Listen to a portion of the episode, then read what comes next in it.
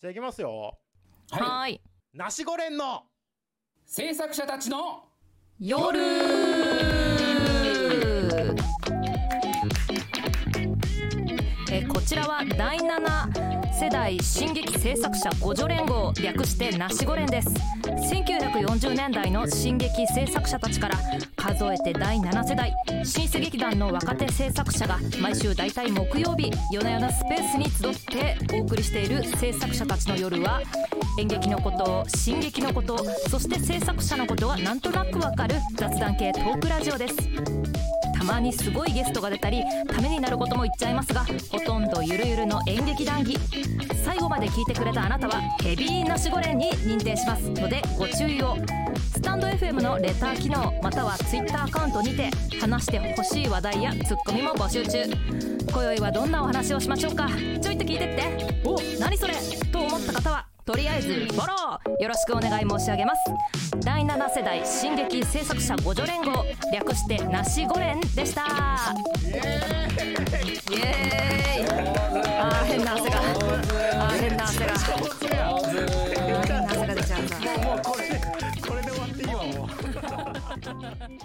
ゃあねままずね結構ねあのおお知らせ的なところからいきたいんですけど、ちょっと共有メ,、メモとかでもい言ってたんですが、うんこの相次いでね、忍の演劇レビュー、それからフリンジね、で、この、はい。あのーえースペースがね、ちょっと取り上げられたよっていうことがありましたね。フリンジフリンジさんね僕ね分かってなかったんですよ。あ本うんうん。多分、うん取り上げられてた？取り上げられた、あのね、えーっとね、へえあのね、あ、フリンジだって結構さ、すごい、こあの、うん。ニュース更新するじゃない？だから、あーバーッと流れてたんだと思うけど、あそこそこそこ全然分かんなかった。あそうでしたか。なるほホストどなるほど。は宮沢和彦氏って書いてある。へえ 何それ。何そのなんかそのフルネームで来ちゃうやつ。何怖い怖い怖い怖いみたいな。すごい。うん。そうなんだ。で、まあそれはまあね、あの、忍の演劇レビューの高野忍さんがツイートしてくれたおかげなんだと思うね。それで、あなるほどなるほど。うん。で、それから、あのーやっぱり9月のね、22日に、えーっと、昔あの、大阪の扇町、扇町ミュージアムスクエアっていうね、あの、大阪のうん。小劇場の劇団のメッカの劇場があったんですけど、すごいいい劇場だったんですけど、それがなくなって、うん。で、その跡地に新たに、その、扇町、えー、なんとかキューブですかね。あの、劇場ができると。で、へーそこの、あのー準備、準備室の人。まだ、まだ開業してないのが、扇町ミュうんうんうんうん扇町ミュージアムキューブっていうね、ところがうん来年10月に開館するらしいんだけど、その開業準備室のプロデューサーのね、若い、とても若いプロデューサーの人が、9月の22日、やっぱりね、スペースで、えー、題して、最若手が演劇を続けるにはどうすればよいのか、というね、うん。テーマでスペースをやったら、延べ約1500名がリスナーで来たと。うーんごい。で、まあそこはなんかね、オープンマイクみたいにして、いろんな人が順々に話してったりして、すごいもへうー超ベテランの人から、昨日劇団に入りましたみたいな人まで、あらゆるね、その年齢層の人が芝居で、あの、芝居をね、続けるにはどういうことが必要なのかみたいなことを熱く議論してたようで、で、それが盛り上がって、今度、リアルイベントでね、ウィングフィールドっていう、なんか、大阪の小劇場を1日10時間借り切って、10時間でオンオンライントークから飛び出して、意見交換会リアルでやるって。いう。すごいよね。それ、料金がまたすごくてね、うん無料カンパ制っていうの。うんねそれはすごい。楽しそう。で、なんか、この、うん録音が残ってないかと思って探してみたんだけど、なくて、うんうん。うんで、まあ、そのスペースを、あのー聞いてた人の感想とかはバンバン出てきてね。それでなんかやっぱり、うんこの中には、あの、芸術性と収益性と、あとなんだ、うんなんだかな、うんあともう一つなんか組織性みたいな部分の、をどこを一う番ん。大事にすべきかみたいなのがやっぱりジレンマだよね、みたいなうんことを言ってる人がいたりね。まあだから要するに、もう、島村宝月のさ、二元の道の時代から全然変わってないってことだよね。二元の道っていうのは芸術性、それから、えー、経済性みたいな、どっちにするみたいなさ。うん。うんうん。いや、あの、両両方とも大事だから二元の道なんだって島村宝月は言ったらしいけど、うんうんうんみたいなさうんそういう時代から全く変わってないんだよね。で、なんか、この人が言うにはね、その若い劇作家が団体を立ち上げて、どうんうどうにか公演を打って注目を得るために公演を乱発して、結果疲弊していくと。うん。うんうんそれで最うん終的に心身に支障をきたすか、金銭的に負担を背負ってしまう。システムどうにかならんかねってつぶやいたところから、そのスペースが始まったと。こで斉藤さんに聞きたい聞きたいんだけどさ、斉藤さんさ、はいはい。小劇場やってたじゃない、やってましたね。やっぱりそういうのはいある。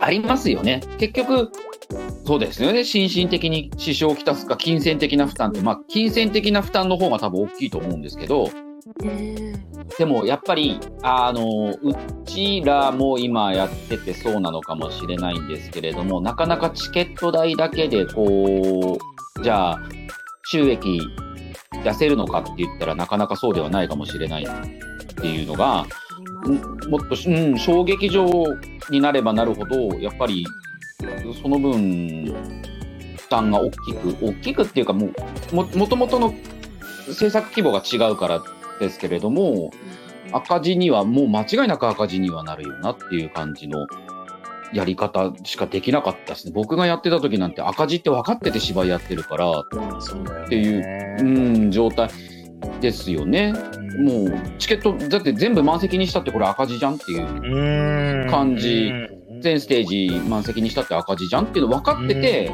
うん公演を打つ打つから、うんやっぱり。うん、でもそれでも芝居が、それが、でも芝居が好きだからやってる人たちだし、うん。なんかそれが当たり前に,、うん。にやってたから、斉藤さんの劇団ってさ、何年ぐらい続いて僕ね、いろんな劇、なんかね、自分たちで作った劇団がみいくつかあるんですよ。その、もうな、なんそう、だから、今この、こ今、すごく気の合う仲間と一緒に作って、何年かやって、こう、自然消滅しちゃって、で、また、ちょっと、そ、その、そこで広がった違う人と、こう飲んでる時に、よし、劇団作ろうぜって言って、うんうんうんいう感じで、また新しく劇団作ってとかっていう流れで、僕、そう、そういう感じ。いろんなところそうか、そうか。じゃあそう、あのー自分がプロデューサーになって、う、はい。こう、一回一回公演でユニットを組んでやるっていう方向性じゃなくて、あくまでそうですね。メンバー同士が盛り上がって、うん盛り上がってやろうぜってなる。そうですね、そうです。で、うんだから始めるための資金もゼロなから始まるから、うんじゃあ、うんじゃあお金どっから出すかって言ったら、自分たちから出すしかない。いやー、無理ゲーだわ。うん。じゃあ、一人、一人いくら出すっていう感じですよね。まず、うん始めるための。で稽古場も借りなきゃいけない。ない。初期費用、初期費用がね、一人うんうん 10, 10万なのか20万なのかわかんないですけど、とりあえずうん。うん。集めると。で、そこから稽古場を借り、うんと。か、チラシを作りとか、うん。っていうのをどんどんどんどんね。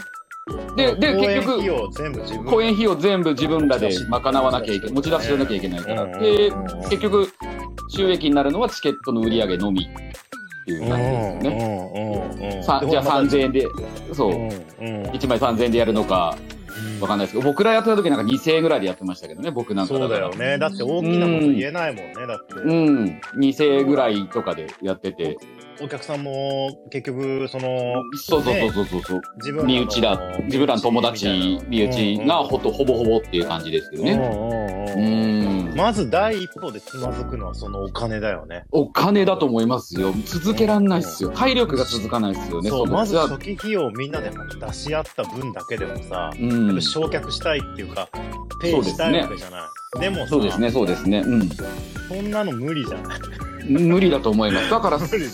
そこがうまく回んないよね、やっぱり。うんっていう感じだ何が、うん。うんうん、そのね、はい、全然、うん。ごめんごめんね。あのー若い、このね、ツイートのことをずっと、このツイートを見てから考えてるんだけど、はい。若手の劇作家がっていうね、はいはいはい。若手の劇作家が団体を立ち上げてっていうのがし主語だよね、このね。うんうんうんうんうん。だからさ、まず大前提としてさ、自分が劇作家であるっていうところからスタートしてんだよね。うん。だからさ、っていうことはどっかで劇作の勉強したか、とにかく自分で本を書いてみたっていう人が、うん。もう劇団を作るっていうところに、こうなんていうの、ジャンプアップしてるっていうかさ、うん。なんか、やっぱほら、進撃旗にいるというかね、進撃系の人たちから言うと、っていうかはい宮沢の認識から言うと、うん。進撃の劇団に入る人ってさ、うんえー自分が役者さんになりたいとかさ、自分が演出家になりたいとか、スタッフの仕事したいって思ったら、まず劇団を作ろうじゃなくて、今いる、うん今ある劇団に入ろうだった人じゃん。うんうんうんうんうんうん。で、まあ、学んだり、人脈を広げたり、なんかいろんな経験を経た上で、劇団の方針と合わなかったら、うん。で新しいユニットを組もうとか、う。そうんいうふうにこう劇団からこうやって派生していくみたいな、うんうんうんじゃない。だから、うん。はいい。きなり劇団を作るっていうふうにはならないでしょ。ならなかった人たちでしょ。うんうんうんうん。だから、そこがまずなんかね、あのー全然方向性が違うんだなと思ったの。うん。多分、だからなるほど。うんうんうん。表現する場がない、ないじゃないけど、劇団作ってやらないと自分、どこかに所属してるわけでもない人たちが、こう、ね、俳優座の養成所にいますとかっていう方たちじゃなない人たちが、役者志望の人たちが、俳優座の、なんていうの？えっと、養成所から、養成所通ってたんですけれど、俳優座に残れませんでしたって方たちが、うんじゃあ、お芝居やりたい、お芝居やりたいんだけど、やる場所がない。っうんうんうん。てなった時に自分たちで劇団作ってやればいいじゃないかっていううんうん。ことになってくる。うんうんうんうん。例えばね。でもさ、残あの、うんうん研修所とかね、その養成所とかに席を置いていて、うんそれで、えっ、と、劇団員になれ、残念ながらなれませんでしたっていう人だったら、まだ。自分らの同期とかさ。それから先輩とか。まあ後輩も含めて。なんかこの演劇界にさ、人脈がもうあるじゃん。元劇団俳優座の研修研究生でしたっていうのってさ、ゼロスタートじゃないじゃん。まだでもそうそういった意味では僕は結局養成所通ってた人間だったんで。うんうん。あ、そうなんだ。そうそうそうそうそうそう。もともと僕はそうですよ。あのー養成所っていうか別に俳優の養成所じゃないです。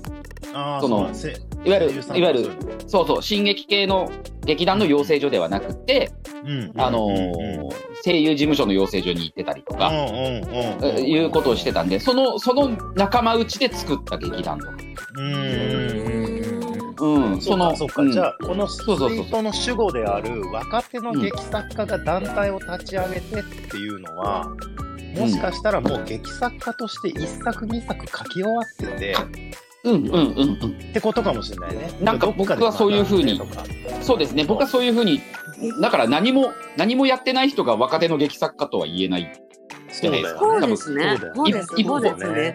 そうです一ね。本も一本も書いたことないけど俺は劇作家だっていう人はなかなかいないと思まあまあ、そうだわな。ねうん。うんう、うん、まあどどこかしらにそうなんだよね。だからさ、うんそう思うとだよ、その、劇団を作るうん。までに、うん。いろんな教育機関とか研修機関うん。うん。みたいなもののところに入っていって、うん。じゃあ、いざ自分が劇団員になれなかった時にどうするかって言った時に、うん。そこで大きな、大きな賭けに出るとか、博打に出なきゃいけない状況っていうのをどうするかだよね。うん。うん。やっぱり、その、自分は劇作家だとか、若手の役者さんだとかね、うん。もうで、気の合う仲間がいると。うね。ん。じゃあ、あとは劇団作るだけだってなってから、うん。がすごい大変というかさ。大変だと思いますよ。うんやっぱりうん。うん。だからそう思うとさ、進撃の劇団に残れてる人、その、うん。結局今日研修生を卒業して劇団員としていまだに劇団でや,、やれてる人っていうのは、うんもうその時点でかなり振り振るい分けられたっていうかさ選ばれた人たちだよねそうですよね。そうですと、うんそうだと思います。うん。じゃあそこで選ばれなられなかった時どうする、うん。何も受け皿がないとさうん。やっぱりこうねその若手最若手が演劇を続けるにはどうすればいいのかでさ1500人集まっちゃうぐらいのさ、うん。なんかそういうみんなが問題をね、共有してそうだよね。うん。そういう、そういう。こちらは第7世代新劇制作者互助連合。略してナシゴ連です。1940年代の新劇制作者たちから数えて第7世代。老舗劇団の若手制作者が毎週大体木曜日夜な夜なスペースに集ってお送りしている制作者たちの夜は演劇のこと進撃のことそして制作者のことがなんとなくわかる雑談系トークラジオです。たまにすごいゲストが出たりためになることも言っちゃいますがほとんどゆるゆるの演劇談義。最後まで聞いてくれたあなたはヘビーなしゴレに認定しますのでご注意を。スタンド FM レター機能または Twitter アカウントにて話してほしい話題やツッコミも募集中。今宵はどんなお話をしましょうか。ちょっと聞いとって。え何それと思った方はとりあえずフォローよろしくお願い申し上げます第7世代新劇制作者ごと連合略してナシゴ連でした めっちゃ上手やん。めっちゃ上手やん。もうもうこれではいカットカットですカット案件です